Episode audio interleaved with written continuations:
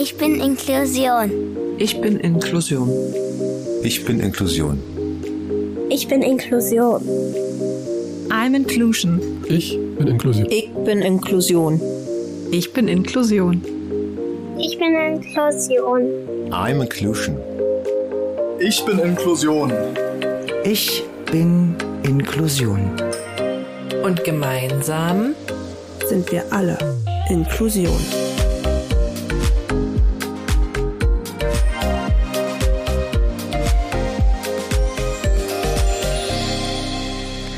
Hallo und herzlich willkommen in unserem Podcast Zeitgeist der Inklusion.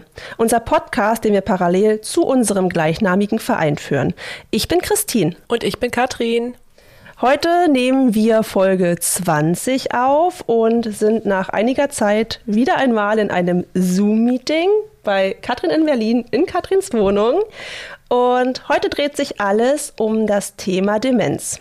Ein Tabuthema in der Gesellschaft und viele Menschen wissen immer noch nicht so richtig damit umzugehen. Es sind Ängste da und wir haben uns gedacht, wir wollen das Thema unbedingt mal ja, thematisieren und mit dieser Folge darüber informieren und vielleicht ein paar Ängste nehmen. Und wen wir dafür eingeladen haben, das erzählt wie immer Katrin jetzt. Ja, für diese Folge haben wir wieder mal eine spannende Gästin eingeladen, Journalistin und Autorin Peggy Elfmann. Ihre Expertise liegt im Bereich Gesundheit und Gesellschaft. Auf Alzheimer und wir bloggt Peggy über die Alzheimer-Erkrankung ihrer Mutter und wie sie als Tochter damit umgeht. Für ihren Blog war sie für den Grimme Online Award in der Kategorie Wissen und Bildung nominiert und hat den goldenen Blogger im, Themen, im Bereich Themenblog gewonnen. Ihr erstes Buch Mamas Alzheimer und wir gibt es überall dort, wo man Bücher kaufen kann. Außerdem hostet sie mit Familiencoach Anja Kettin, Vorstand von Desideria Care, den Podcast Leben, Lieben, Pflegen, der Podcast zu Demenz und Familie. Heute wollen wir mit Peggy über das große Thema Demenz sprechen und wie sie, wie sie mit diesem gesellschaftlichen Tabuthema umgeht. Und um Peggy einmal zu zitieren, sie wird uns von Herausforderungen und Pro Problemen berichten, aber auch über schöne Erfahrungen und Momente, denn auch die gibt es mit Alzheimer und sie sind so wichtig für alle. Wir können die Krankheit nicht heilen und den Verlauf beeinflussen, aber wir alle können unsere Angehörigen auf dem Weg begleiten und ihnen unsere Zuwendung und Nähe schenken. Damit herzlich willkommen, liebe Peggy. Hallo Peggy. Hallo, schön, dass ich da sein darf. ja, dann ähm, lass uns doch vielleicht gleich mit der ersten Frage starten, um auch vielleicht mit dem Thema so ein bisschen warm zu werden oder unsere ZuhörerInnen, dass sie ein bisschen warm werden mit dem Thema. Und da interessiert uns natürlich, ob du dich vorher schon mal mit dem Thema Demenz beschäftigt hast und was ähm, ansonsten so die ersten Gedanken waren, als das bei deiner Mama die Diagnose Demenz quasi, als sie die bekommen hat? Mhm. Also ich hatte mich davor, ich hatte mich davor nicht wirklich damit beschäftigt, was Demenz oder was Alzheimer ist, sondern das war, äh, ich meine, man hat ja irgendwie so ein Bild davon, ne, äh, verbindet was damit. Und für mich war das irgendwie was, was vielleicht alte Leute haben. Ähm, ohne dass das jetzt despektierlich klingen soll, aber was tatsächlich irgendwie also sehr alte Menschen betrifft. Und es war für mich vor allem irgendwie so ein Vergessen von irgendwelchen Dingen und ähm, aber auch irgendwie so, ja, also es war überhaupt nicht in meiner Nähe und ähm, meine Mama hatte Veränderungen gezeigt, also die jetzt so rückblickend schon einfach deutliche Symptome sind, aber uns war das damals nicht klar, sondern also man hat ja oft einfach tatsächlich Demenz ähm, als Vergessen von Sachen in, im Kopf, aber es sind eben auch noch andere Symptome. Also bei ihr war es dann tatsächlich so, dass sie ähm, sich ein bisschen zurückgezogen hat, dass sie für Dinge, für Aufgaben, die ein bisschen komplexer waren, die ja eigentlich immer leicht gefallen sind, plötzlich sehr lange gebraucht hat und da sehr viel Zeit rein investiert hat und dass ihr Entscheidungen schwer gefallen sind und sie sich irgendwie, sie war Lehrerin schwer getan hat, zum Beispiel Noten zusammenzurechnen, was eigentlich, was man nach sehr vielen Berufsjahren ja locker drauf hat. Ähm, so Dinge, die plötzlich anders waren, ein bisschen verwunderlich waren und wir haben das dann erstmal so draufgeschoben, naja, sie hat gerade viel zu tun und es waren tatsächlich irgendwie auch stressige Schuljahre und dachten, also ich war felsenfest der Meinung, sie ist überarbeitet und ähm, ja, braucht ein bisschen Entspannung, so wie man das vielleicht manchmal denkt. Und dann ähm, waren meine Eltern, war meine Mama eben beim Hausarzt, der hatte sie dann überwiesen an die Klinik zu einer sehr umfassenden Diagnose. Und dann kam eben der, ähm, die Diagnose, dass sie eine Demenz vom Typ Alzheimer hat. Und ich kann mich total gut daran erinnern, als mein Papa das gesagt hat, ähm, war das für mich echt so ein Schock. Ich habe gedacht, hey, es kann doch nicht sein. Also sie ist doch 55, da kann man doch kein Alzheimer haben. Und ähm, hatte auch ja schon Panik, weil ich das irgendwie mit so einem, ja, ähm, totalen Abschied und irgendwie so einem Vergessen und ähm, ich wusste nicht, also was passiert denn jetzt? Wie schnell geht es auch voran? Muss sie jetzt dann in ein Heim? Was heißt denn das alles? Also es war irgendwie ein großer Schock, ehrlich gesagt am Anfang. Also wir haben es ja schon vorher so ein bisschen recherchiert, aber vielleicht für unsere ZuhörerInnen aus deiner fachlichen Sicht nochmal.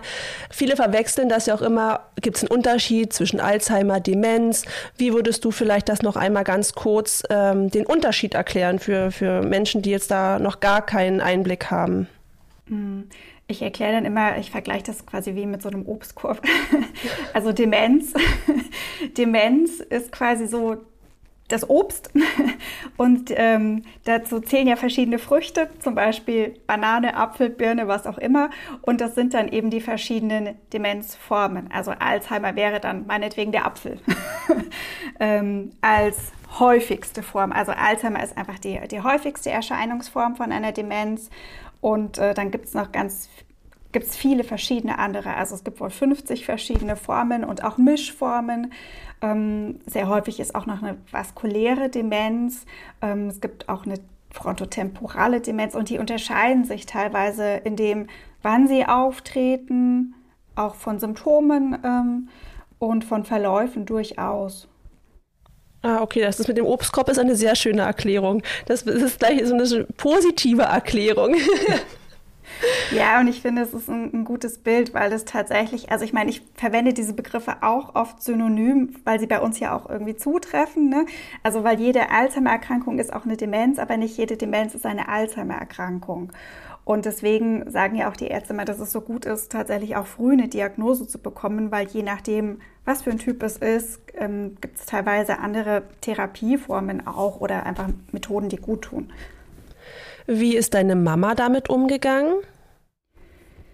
Ähm, für meine Mama war das ja so zwiespältig. Also einerseits hatte ich schon das Gefühl, dass das irgendwie auch eine Erleichterung ist, weil auf einmal diese ganzen mm, ja, Besonderheiten und Veränderungen einen Namen hatten, weil, irgendwie klar war, okay, es ist auch eine Krankheit. Es ist nicht so, dass sie jetzt irgendwie einen Fehler gemacht hat oder dass sie irgendwas falsch macht, sondern ähm, ja, es ist einfach eine Erkrankung. Andererseits war es schon auch ein Schock für sie. Also sie war sehr traurig oft, ähm, hat geweint, weil ich meine, es ist natürlich, es ist eine ähm, Erkrankung, die fortschreitet und die man auch nicht aufhalten kann. Und mh, mm, sich damit dann doch in einem relativ jungen Alter auseinanderzusetzen, ist schwer. Hm. Du hast ja gesagt, deine Mama bekam die Diagnose mit 55. Ähm, ich meine, mich zu erinnern, ähm, gelesen zu haben, dass das jetzt ungefähr zehn Jahre her ist. Kann das sein? Mhm, ja, genau. Ja, ist gut ah, okay. Jahre her. Ja. Gibt es denn dafür irgendwie ähm, ja auch medizinisch vielleicht ähm, Angaben, wie lange, wie, wie, lange geht der, geht so ein Prozess? Ist das langsam von Person zu Person? Wie, wie, wie entwickelt sich Demenz? Ähm, da gibt es nicht, also es, man findet schon so Angaben, wie lange quasi die Stadien dauern. Und am Anfang habe ich da auch total viel recherchiert, weil ich dachte, ich muss doch wissen, wie das ist. Und ähm, unser Arzt oder Mamas Arzt hat damals gesagt, er kann nicht sagen, wie der Verlauf ist, weil es einfach total verschieden ist. Und ich glaube, das ist auch irgendwie so das, was ich jetzt ähm, ja, wonach ich lebe und wo ich denke, weil es bringt mir nichts zu wissen, wie lange diese einzelne Phase dauert, ehrlich gesagt, weil hm. ähm, ja, es, es ändert nichts daran. Nicht, oder es hilft uns nichts. Äh, genau, ja. es ändert nichts. Und ähm, ja, ich meine, der Arzt meinte damals, es, ist, ähm, es kann sein, dass es sehr schnell verläuft. Das ist bei manchen so. Und bei anderen verläuft es sehr langsam. Also, und es war auch tatsächlich so, dass diese, dass man in den ersten Jahren von außen nichts gemerkt hätte eigentlich. Ähm, da wirkte meine Mama ganz normal, wie jeder andere auch und war sie auch ja irgendwie. Ähm, und ähm, es war irgendwie schon ein langsamer Verlauf. Ja, also ähm, vom, von meiner Erfahrung her war bei meiner Oma, meine Oma ist relativ spät an Demenz erkrankt, ähm, Anfang 80. Und ähm, bei ihr war der Verlauf ungefähr sechs Jahre. Aber nur, dass sie halt schon wesentlich älter war. Ne? Mhm. Und ich habe mich da vorher auch, ich habe mich eben nicht damit beschäftigt, eben wegen Unsicherheiten und Ängste. Und im Nachhinein wünsche ich mir, ich hätte mich mehr damit beschäftigt, um es vielleicht auch besser zu verstehen. Aber ich war halt auch noch jünger, da waren so andere Gedanken im Kopf. Ne? Da wollte man das einfach auch nicht so richtig wahrhaben. Ne? Und ähm, ja, das ist was, was ich echt ganz gerne früher anders gemacht hätte. Einfach so ein bisschen mehr auch das verstanden hätte. Mhm. Deswegen finde ja. ich das total schön, wie du das, also dass du das dann auch für dich auch recherchiert hast und ähm, ja, das verstehen wolltest, das finde ich total toll. Ja. Wie kam denn deine Idee, ein Buch darüber zu schreiben, über den Alzheimer von deiner Mama? Mm, also es hat ja eigentlich mit dem Blog gestartet, so ein bisschen. Das war der, der Status, dass ich, mm, äh, also und ich habe anfangs irgendwie immer nur so quasi das, was mich beschäftigt hat oder was sich verändert hat, im Tagebuch festgehalten, weil ich halt das irgendwie schon immer geschrieben habe oder wenn mich Dinge beschäftigt haben, das halt aufgeschrieben habe. Und war dann an so einem Punkt, wo ich dachte, okay, ich habe schon echt viel gelesen und es gibt ja auch viele Ratgeber, aber irgendwie fehlt mir immer so ein bisschen was. Mir fehlt vor allem dieses, oh, wie geht es denn wirklich anderen und wie ist es denn begleitend und wie ist es denn auch ähm, auch zu sehen, dass es einen als Angehörigen auch trifft und auch ganz viel mit einem macht und man eben nicht nur irgendwie der Angehörige ist, sondern irgendwie, mh, hm, ja, ich möchte nicht sagen mitleidet, aber schon einfach viele Themen einem beschäftigen. Und dann habe ich gedacht, ja, wie wäre es eigentlich, wenn ich mal quasi von dieser Perspektive berichte und vielleicht geht es ja irgendwie auch noch anderen so, ähm, diese vielen zwiespältigen Gefühle irgendwie auch und habe dann ähm, genau mit dem Blog einfach angefangen und habe gedacht, ich möchte es irgendwie einfach äh, mitteilen, wie es mir geht und mh, mm, zum einen habe ich gehofft, ich finde vielleicht einen Austausch und dann habe ich gedacht, ja, vielleicht geht es ja anderen auch so wie mir, also vielleicht hilft es ja jemandem, wenn ich davon berichte, was mir jetzt in einzelnen Situationen geholfen hat oder womit wir gut klargekommen sind. Und ähm, genau dann war das eigentlich, dann habe ich den goldenen Blogger bekommen und habe gemerkt, okay, das Thema ist anscheinend doch irgendwie relevanter, als ich dachte. Es ist nicht nur so irgendwie ein kleiner Blog, sondern eigentlich ist es total wichtig, ähm, ja, da mehr drüber zu sprechen und auch wirklich so als Angehöriger drüber zu sprechen und nicht nur Experten zu Wort kommen zu lassen. Und ähm, genau, da ist irgendwie die Idee geboren, aus dem Blog so ein bisschen ein Buch zu machen, beziehungsweise eigentlich, ja, es ist ja viel mehr. Es ist die Geschichte von Anfang an und viele Tipps und ähm, genau, da habe ich dann einen Verlag gefunden und ja, mich total gefreut, dass es geklappt hat. Wann hat der, wann hast du mit dem Blog angefangen? Mit dem Blog habe ich vor drei Jahren angefangen erst. Ah, ach, ach erst, ach krass. Mhm. Wow, das ging aber sehr schnell von Blog und dann Buch. aber das ist schön. Das ist, ich glaube schon, dass viele, ähm, viele darin auch Hilfe finden und Unterstützung, weil ich glaube halt wirklich, man hat auf der einen Seite den Menschen, der einem nahesteht mit der Diagnose und auf, auf, der anderen Seite aber man selbst und man ist ja da auch unsicher. Ne? Und an wen soll man sich orientieren? Das ist ja jetzt nichts, was man irgendwie beigebracht bekommt. Ne? Und auch mhm. Ärzte, Ärztinnen können ähm, da ja auch nur begrenzt irgendwie zur Seite stehen. Ne? Mhm, ja, also das meiste findet ja dann tatsächlich zu Hause statt. Und es ist, meine Mama nimmt ein Medikament und sie nimmt es auch immer noch. Ähm, aber so diese Herausforderungen mit in der Demenz, die sind ja im Alltag. Und ähm, das kann halt auch kein Medikament aufhalten. Also sind ganz viele Dinge, die mir ehrlich gesagt davor auch nicht so klar waren, was damit einhergeht, weil mh, mm, ich hatte mal so im Kopf, okay, man vergisst Dinge und man vergisst irgendwie Namen oder ähm, ne, wo man war und was man gemacht hat. Aber dass man zum Beispiel auch ähm, der dann irgendwie einfach Probleme bekommt, sich anzuziehen und ähm, dass man nicht mehr weiß, wie das geht. Und das ist auch als Angehöriger, also voll die Herausforderung ist eigentlich da zu helfen, weil anfangs kann man vielleicht erklären, sagen, jetzt nimm mir das Bein in die Hose oder äh, und irgendwann funktioniert das halt auch nicht mehr. Also dann sind so diese Worte, die wir so gewohnt sind, mit denen wir agieren im Alltag, funktionieren da halt einfach nicht mehr, sondern dann muss man irgendwie eine andere Lösung finden. Und das ist tatsächlich was, da kann einem der Arzt auch nicht helfen. Ja. da ist es dann vielleicht gut, wenn man irgendwie einen Pflegedienst hat und ähm, eine gute Pflegekraft, die einen einen Tipp zeigt oder so. Aber ganz viele Dinge mh, hm, erfährt man ja selber und findet Lösungen dafür. Und äh, das kann eben auch ganz verschieden sein. Also so wie sich eine Demenz äußert bei meiner Mama, ist es eben jetzt irgendwie viele motorische Sachen, die schwierig sind. Und sie spricht halt nicht mehr, aber ich weiß von anderen, die sprechen bis zum Schluss. Also es, variiert auch einfach total und da unterscheidet sich eben auch, ich glaube, jeder muss sich dann auf so einen eigenen Weg begeben, um Lösungen für, für sich zu finden. Und ähm, da profitiert man dann natürlich auch von den Erfahrungen von anderen. Bei meiner Oma war das so, dass meine Tante dann zu Hause geblieben ist. Die haben das Haus umgebaut. Also die hatten sowieso schon zusammen in einem Haus gewohnt. Meine Tante und mein Onkel oben, meine Oma unten. Und dann haben sie halt alles komplett ausgebaut.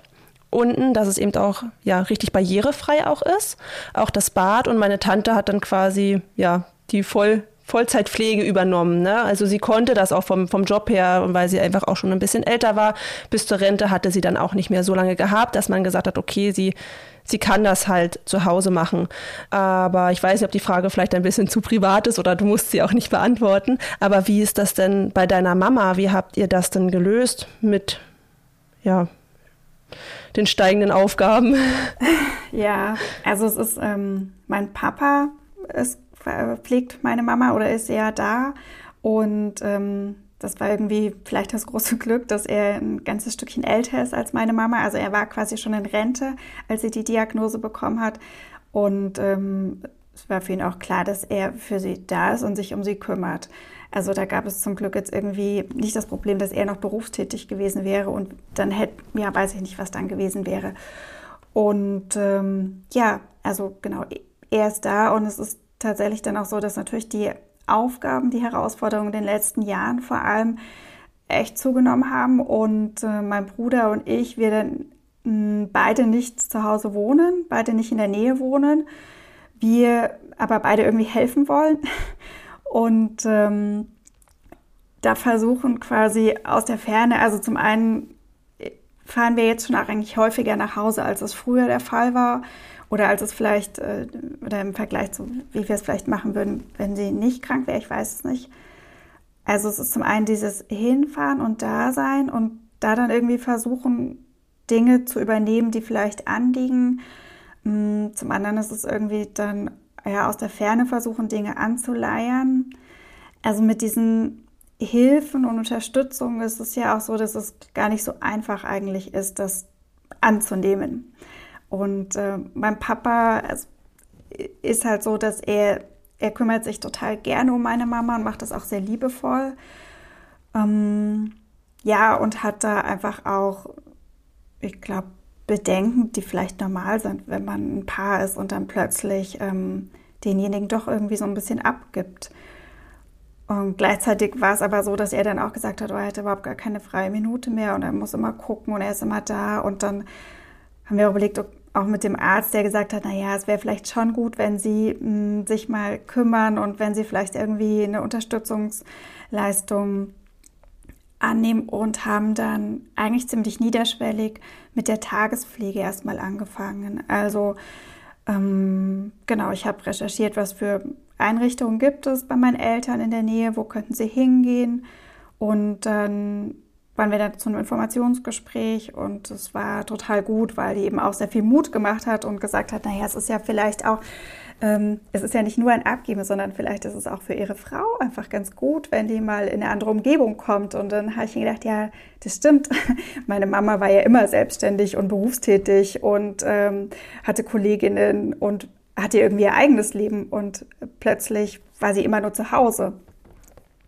Und ähm, genau, sie geht seit einem paar Jahren eben in die Tagespflege für drei Tage die Woche.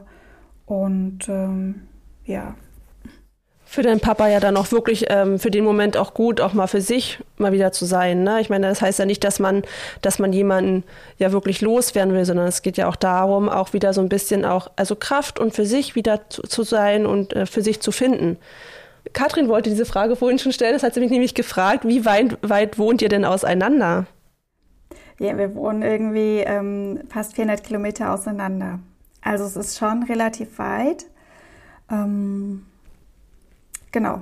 Ja, das ist, das ist weit, ja. Wie oft kann, also wie oft schaffst du es, deine Mama zu besuchen und deine Eltern? Also ich versuche irgendwie mindestens einmal im Monat hochzufahren, je nachdem, was so anliegt, auch mal öfters oder seltener. Es ist so, kommt immer darauf an, genau, was bei meinen Eltern anliegt, aber auch was bei mir und meinen Kindern anliegt. Mm, dadurch, dass ich jetzt auch frei arbeite oder Journalistin bin, kann ich mir ziemlich viel einteilen. Also das heißt, ich, wenn ich hochfahre, dann versuche ich auch mehrere Tage am Stück da zu sein ähm, und dann jetzt nicht nur ein Wochenende zu fahren, sondern auch ja möglichst viel Zeit dort zu verbringen, beziehungsweise ich kann auch einfach von meinen Eltern aus natürlich arbeiten.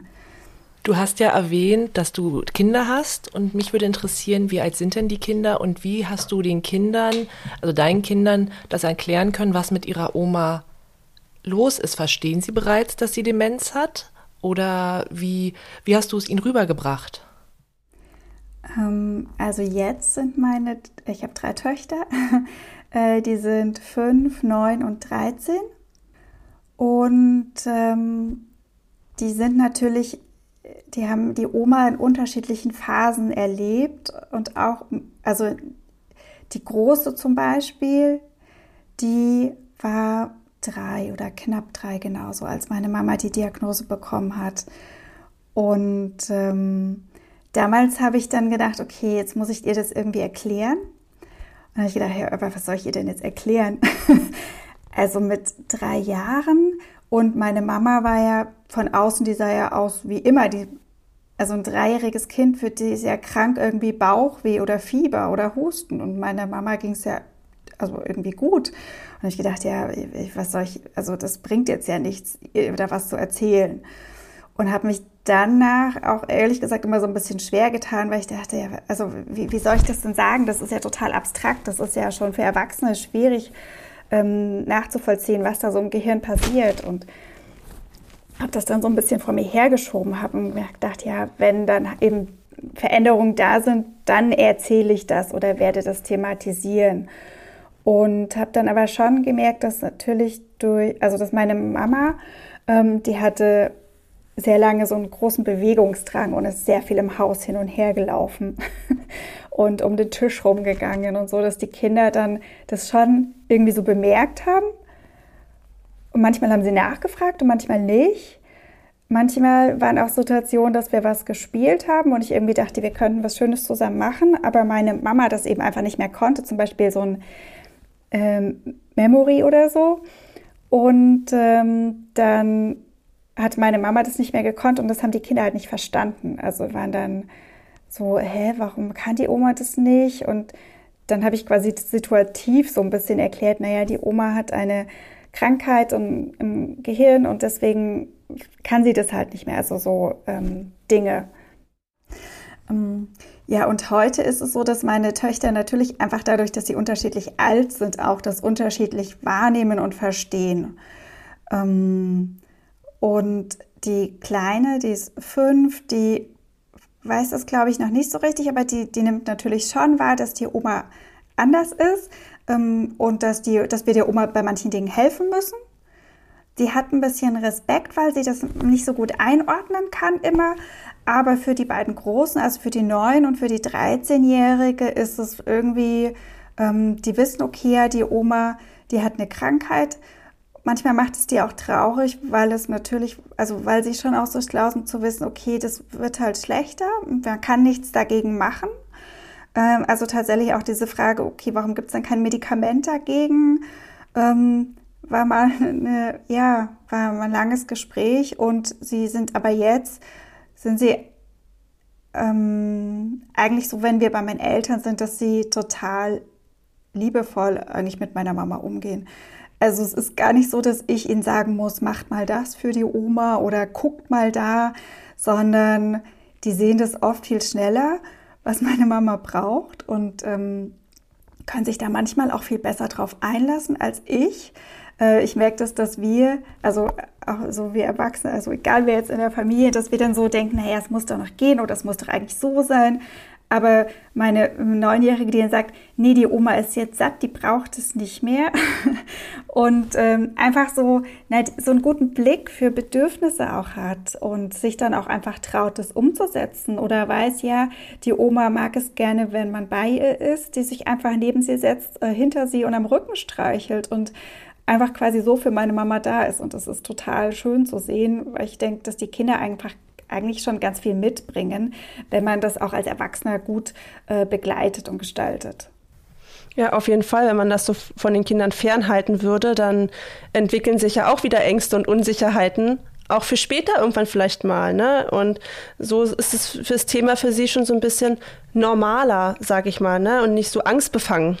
Ja, ja, und ich habe mir dann auch, also ich mittlerweile rede ich wirklich sehr offen eigentlich mit ihnen darüber, weil ich denke, okay, es ist für sie ja eigentlich auch nur ein Lernprozess, zu merken, okay, manche Menschen sind halt einfach anders oder wir sind alle irgendwie nicht so, wie es vielleicht dieses Bild erwartet. Jeder hat irgendwie was, was ihm schwerfällt und es ist ja eigentlich nur gut, wenn wir das wissen, äh, was dem anderen vielleicht gerade schwerfällt und dann können sie auch besser mm, ja, helfen oder ähm, einfach besser damit umgehen, als wenn man nicht weiß, warum derjenige jetzt so komisch reagiert.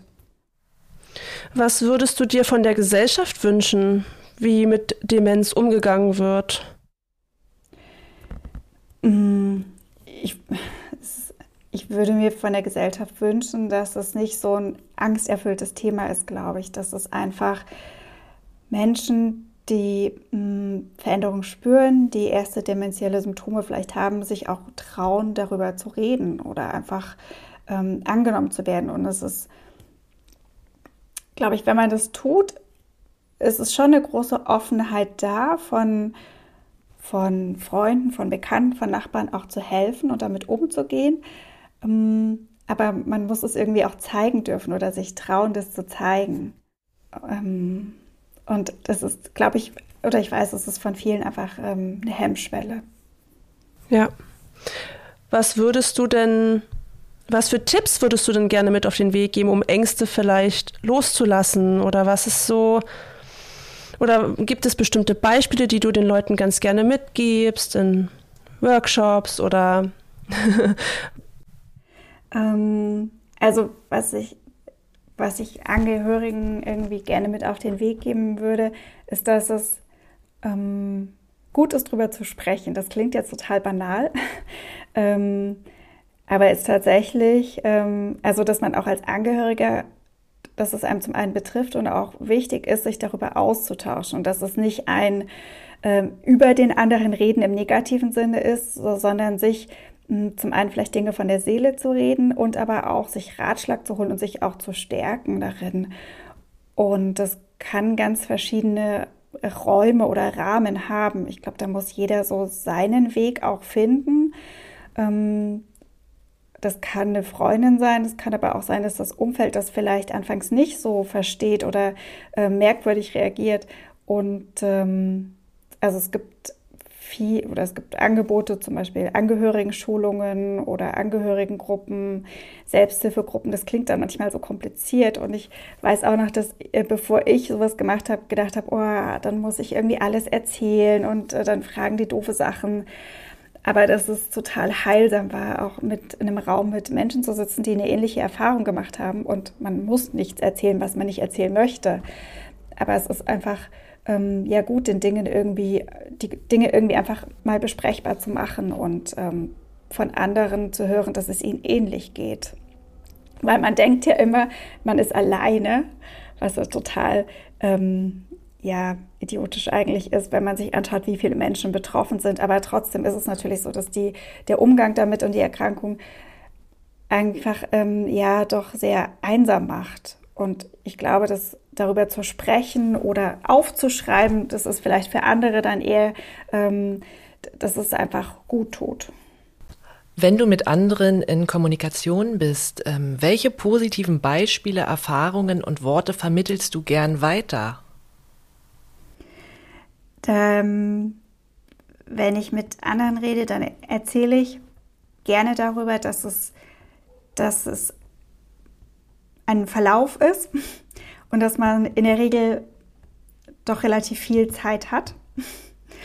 ähm, das ist nicht immer so, aber dass es eben doch ähm, dieses Schreckensbild oder dieser Schock, den man am Anfang vielleicht hat und denkt, jetzt ist alles weg und es geht ganz schnell, dass das nicht so ist. Es ändert sich ja nicht von einem Tag auf den anderen plötzlich alles. Also irgendwie hat man viel Zeit, ähm, die man auch gut nutzen kann ähm, die man vor allem auch nutzen kann, um schöne Dinge zu machen. Also das ist tatsächlich, ich habe bei meinen Eltern gemerkt, es war total wertvoll, dass sie das, was sie gerne gemacht haben, einfach weitergemacht haben. Meine Mama war immer sehr sportlich, die war Sportlehrerin und ähm, sie hat nach der Diagnose dann auch einfach, sie immer wieder weiter laufen gegangen und hat sogar an kleinen Wettkämpfen noch teilgenommen, was und hat sich dann auch noch Gedanken gemacht um, um ihre Laufzeiten und so, was ich dann manchmal ein bisschen idiotisch fand, weil ich dachte, äh, naja, jetzt machst du dir Gedanken, dass du nicht schnell genug gelaufen bist. ähm, und dann habe ich gedacht, aber es ist eigentlich total schön, weil es zeigt, dass es, dass es ihr Leben ist und dass es ihre Normalität ist und dass sie auch einfach, obwohl sie jetzt Alzheimer hat, ähm, an einem Wettkampf teilnehmen kann. Und ähm, ja, fand das total toll. Und meine Eltern haben dann auch wirklich viele Jahre ganz lange Spaziergänge gemacht ist und wann wandern, das ist eben so das Ding gewesen und das hat ihr sehr gut getan. Einfach dieses draußen sein, in der Natur sein, ist was, was meine Mama auch immer gern gemacht hat. Und das ist das, wo sie ja viele schöne Momente hatte. Deswegen gebe ich immer quasi anderen mit auf den Weg, dass man ich glaube, es gibt nicht dieses eine Rezept oder das, was man unbedingt machen soll, sondern man soll halt einfach das machen, was einem Spaß macht und was einem Freude macht. Und es ähm, ist natürlich noch schöner, wenn man das vielleicht auch gemeinsam machen kann. Mm, genau. Also da möchte ich gerne zu motivieren, sich auch zu trauen oder vielleicht auch einfach neue Dinge auszuprobieren. Also ähm, der, der Mensch ist ja trotzdem da und ähm, es ist total schön, gemeinsame Dinge zu machen, die schön sind, ähm, weil man davon auch lange zehrt und ähm, ja, es einfach ein, ein, schönes Gefühl gibt auch.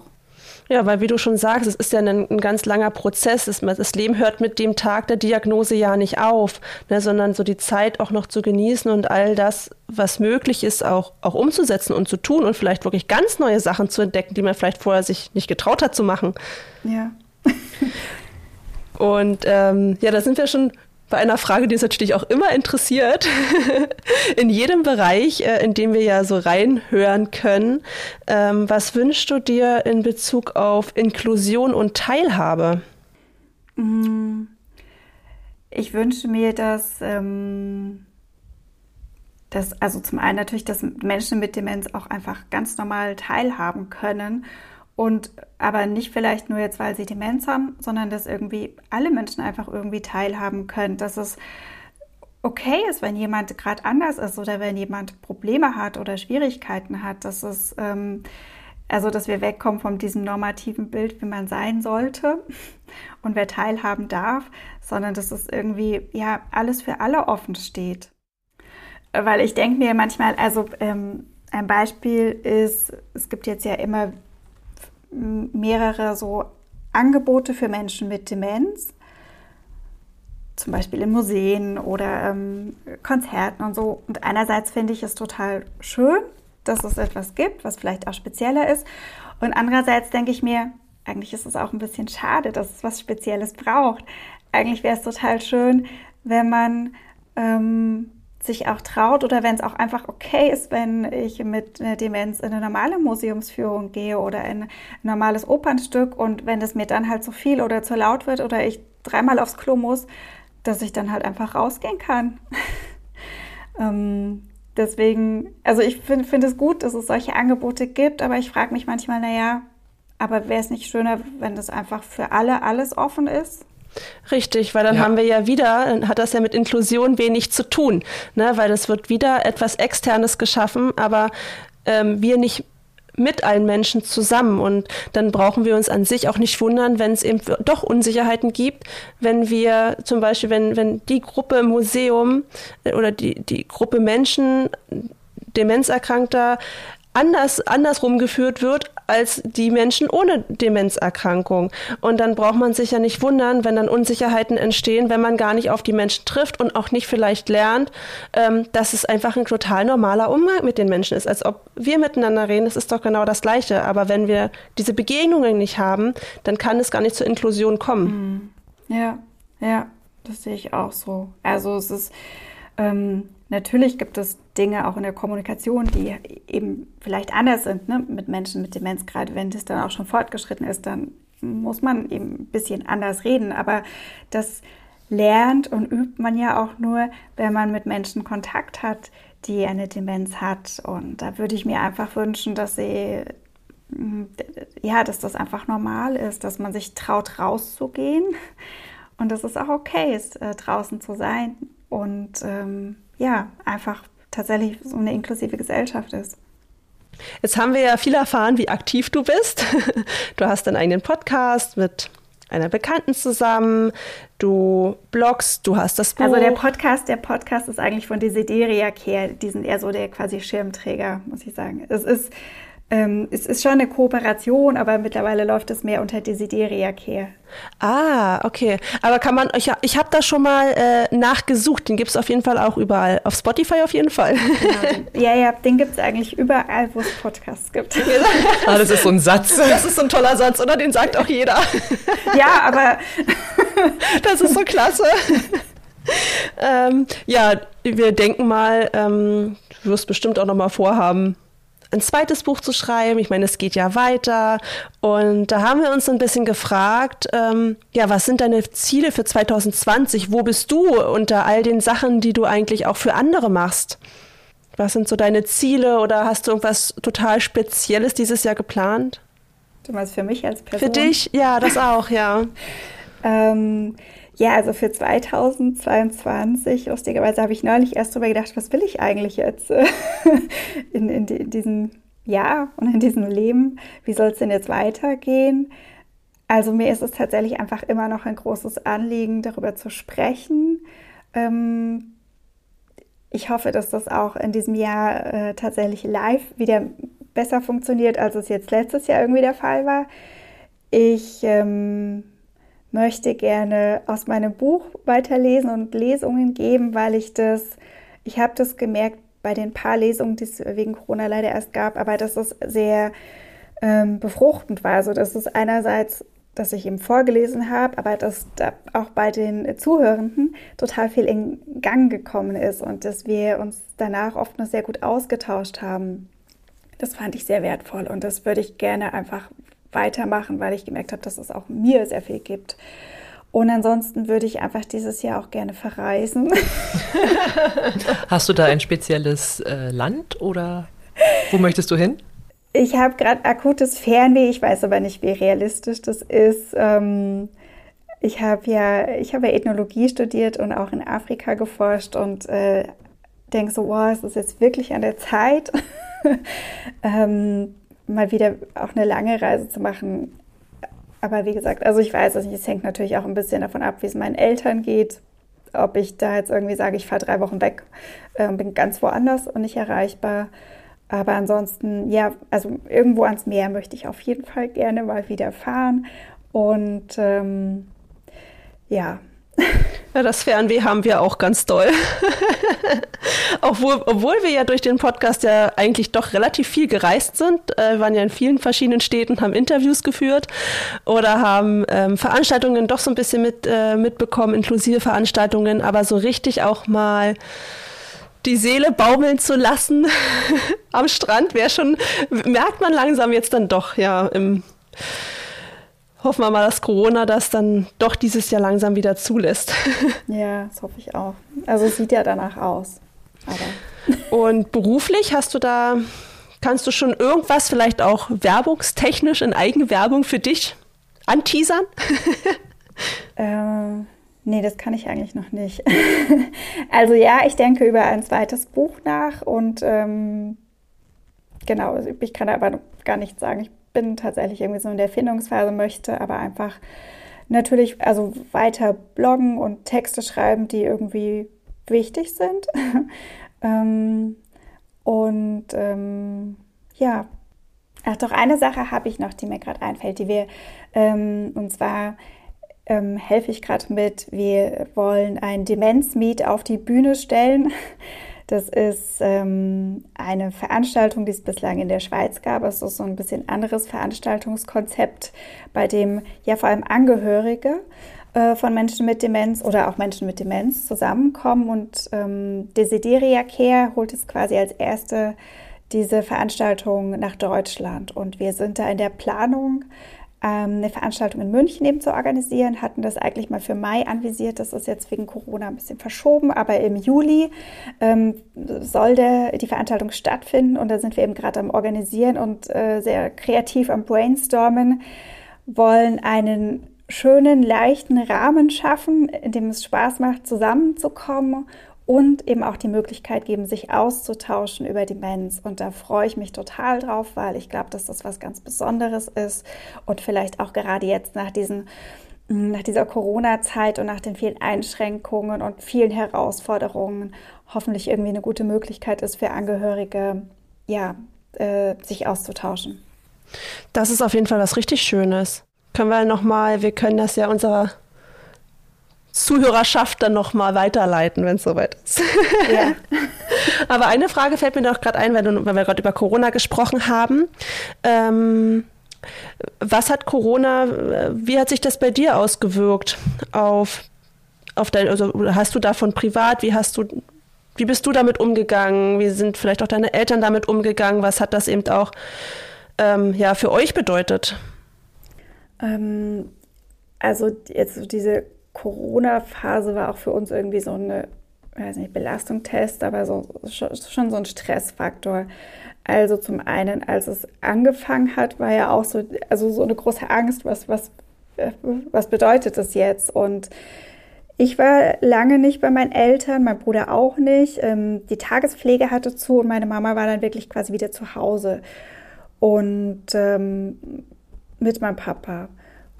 Und nach so ein paar Wochen habe ich gemerkt, dass es also dass es für ihn unheimlich schwer war. Und ja, und er weiß auch nicht, die Tagespflege, wann die wieder aufmacht.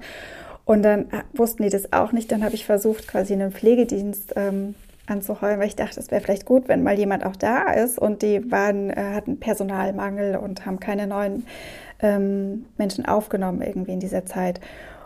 Und dann habe ich auch gemerkt, so wie krass das eigentlich ist, wenn man tatsächlich die ganze Zeit ähm, alleine mit der Pflege, ähm, ja, alleine mit der Pflege ist. Und ähm, genau, habe dann gedacht, okay, das müssen wir irgendwie auch ändern. Wir müssen auch gucken, wie wir das vielleicht doch besser noch verteilt bekommen, äh, wen wir noch mit hinzuziehen können, dass wir wirklich so ein, ja, so ein Netzwerk so ein bisschen auch aufbauen können und bilden können und meinen Papa auch künftig entlasten, weil ja eigentlich auch klar ist, dass die Aufgaben zunehmen werden.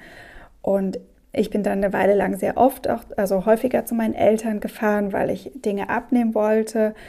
Und ein so ein Auswuchs aus dieser Corona-Zeit war tatsächlich auch, dass wir im Pflegedienst ähm, dann doch irgendwann engagiert haben und auch Unterstützung im Haushalt, um meinem Papa bestimmte Dinge abzunehmen und da mehr Entlastung für ihn zu sorgen.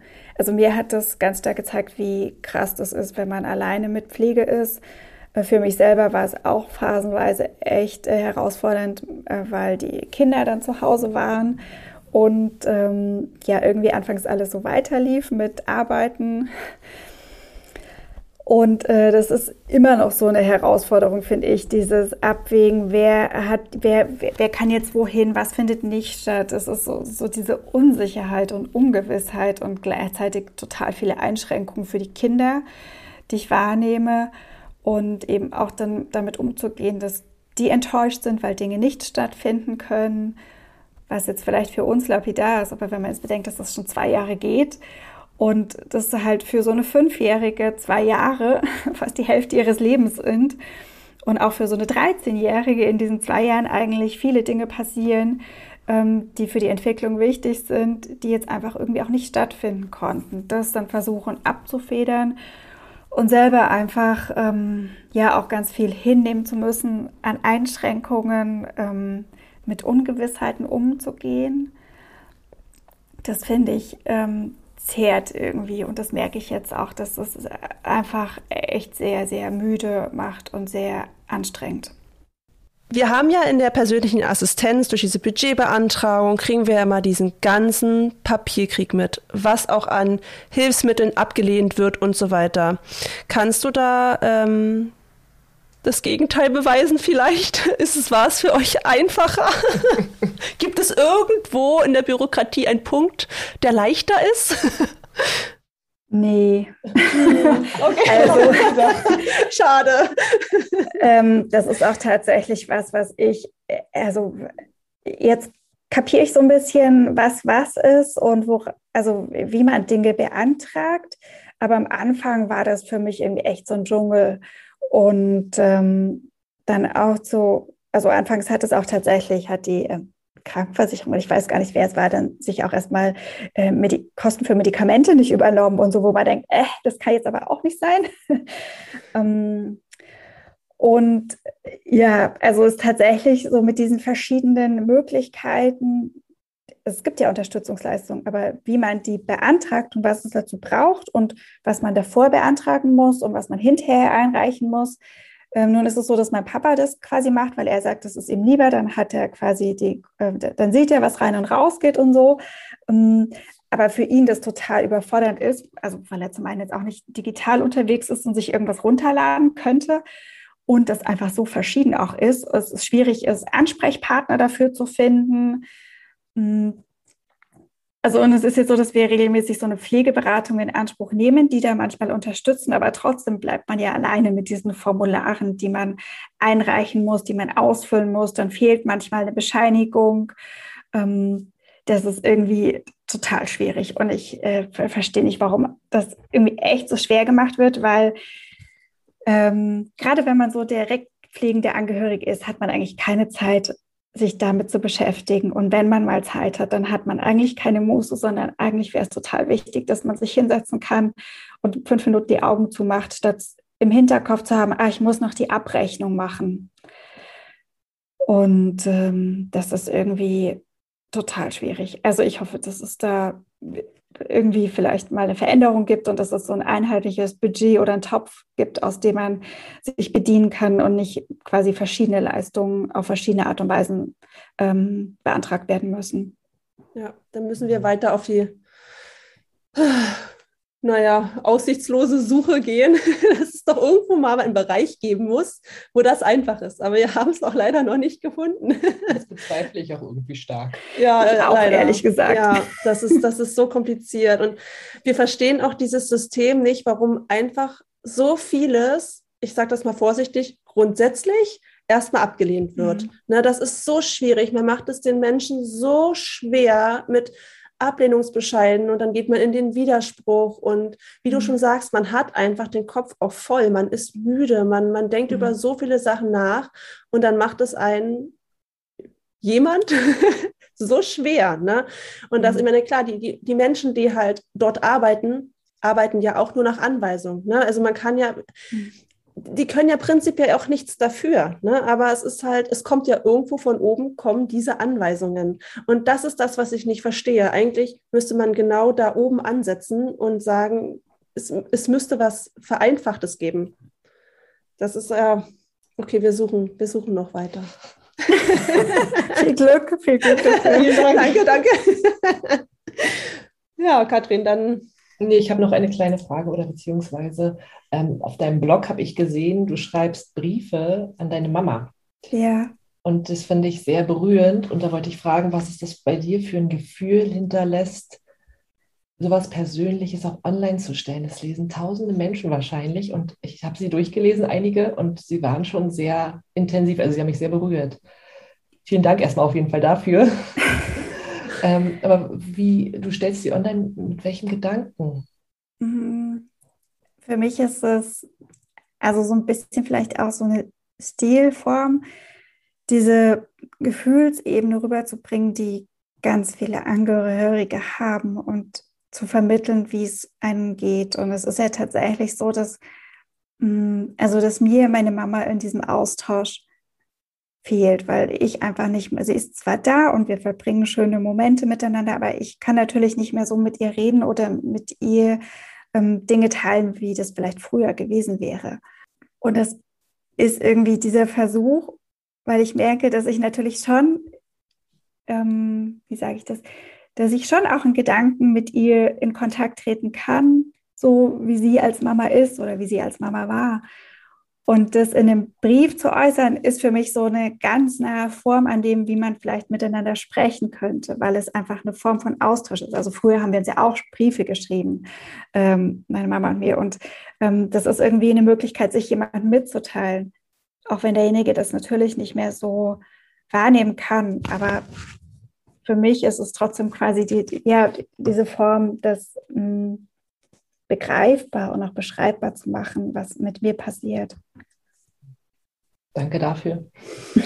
Danke. Dann sind wir jetzt auch schon am Ende angekommen und wir haben eine letzte Frage, die wir all unseren Gästinnen stellen. Und zwar, was möchtest du all den Menschen, die das jetzt noch hören, mit auf den Weg geben? Ähm, ich möchte allen mit auf den Weg geben, ja, seid einfach mutig, redet, zeigt euch, setzt euch dafür ein, was euch, was euch am Herzen liegt. Und ich glaube, dass wenn, wenn jeder achtsam ist und ähm, einen Wunsch hat, was zu verändern, dass wir gemeinsam auch was tun können. Schön, ja, sehr, sehr, schön. Sehr schön. ja, dann danke, liebe Peggy. Es war sehr schön. Wir hatten technische Schwierigkeiten, aber ich glaube, wir haben das ganz gut gewuppt. Ich denke, unsere ZuhörerInnen werden das am Ende nicht mehr hören, aber ihr habt ja keine Ahnung, was wir heute alles erlebt haben. Ja. Also vielen Dank für deine Geduld. Ähm, hatten wir tatsächlich echt wirklich noch nie gehabt. aber muss auch mal sein damit. Äh, ja, da lernen wir ja auch dazu. Aber danke, dass du so geduldig mit uns warst. und ja, vielen Dank für deine ja, wirklich lieben Worte und schönen Worte und informativen Worte. Und wir hoffen, dass wir damit ja, ganz vielen Menschen weiterhin Mut zusprechen können. Ja, das wäre schön. Danke euch, dass ihr euch für das Thema interessiert und das aufnehmt, weil ich glaube, es ist sehr wichtig. Ja, danke. Dankeschön. Ja, wir hoffen, euch hat dieses Interview genauso viele Informationen geliefert wie uns. Wir müssen noch mal ganz kurz darauf zu sprechen kommen, wie chaotisch dieses ganze Zoom-Interview technisch abgelaufen ist und dass wir sehr, sehr dankbar sind, dass Peggy so geduldig mit uns war. Es fing schon an, dass die AirPods, die Kopfhörer, einfach nicht zusammen mit dem MacBook funktionieren wollten. Dann war mittendrin ähm, ja die technische Störung, dass wir über zwei Laptops, äh, Laptops, Laptops, Laptops, ähm, ja, das Zoom-Interview führen mussten und da wir nebeneinander sitzen, dann natürlich es ein doppeltes Geräusch gab und Katrin das war sehr sich, verwirrend. Katrin sich doppelt gehört hat. Habt ihr bestimmt gemerkt. Ich hoffe, es war nicht ganz so schlimm. Katrin hat sich halt ein bisschen mehr rausgehalten als sonst. einfach, weil sie, einfach weil sie sich nicht wirklich richtig gut hören konnte. Ja, und dann sind die AirPods, mit denen ich äh, Peggy hören konnte, auch noch kaputt gegangen mitten im Interview. Und dann mussten wir alles ummodeln, die Kopfhörer ummodeln und ähm, ja, und dann ist ganz zum Schluss, in den letzten fünf Minuten, sechs Minuten, unser Aufnahmegerät abgestürzt.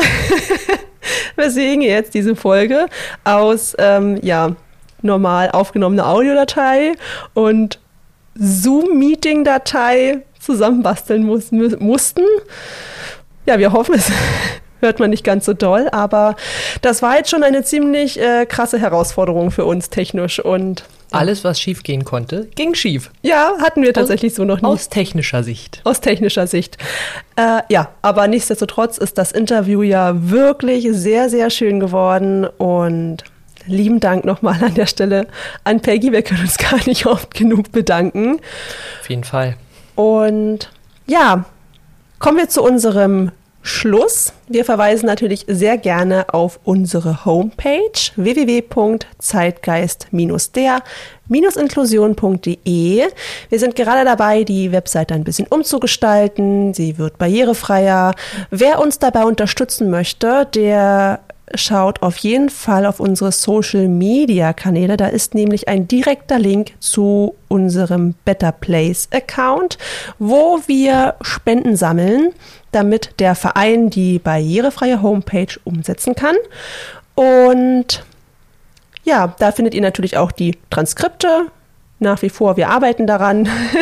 Unser Verein, der zieht gerade sehr viel Zeit. Wir haben viele Interviews, wir bauen ähm, ja, unser Schulungskonzept weiter aus. Wir machen Werbung für uns, damit natürlich auch neue Mitglieder bei uns mit in den Verein kommen. Und das findet ihr alles auf der Homepage, auch die Mitgliedsanträge, unsere Satzung, die Datenschutzerklärungen, sämtliche Infos, Links und ja.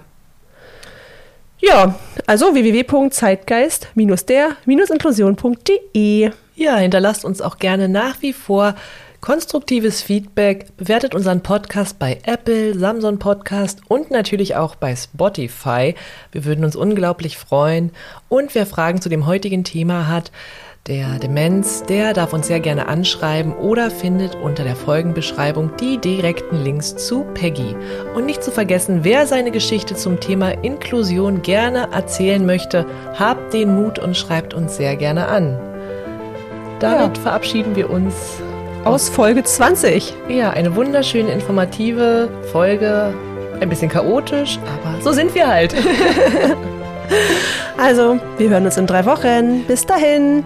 Tschüss.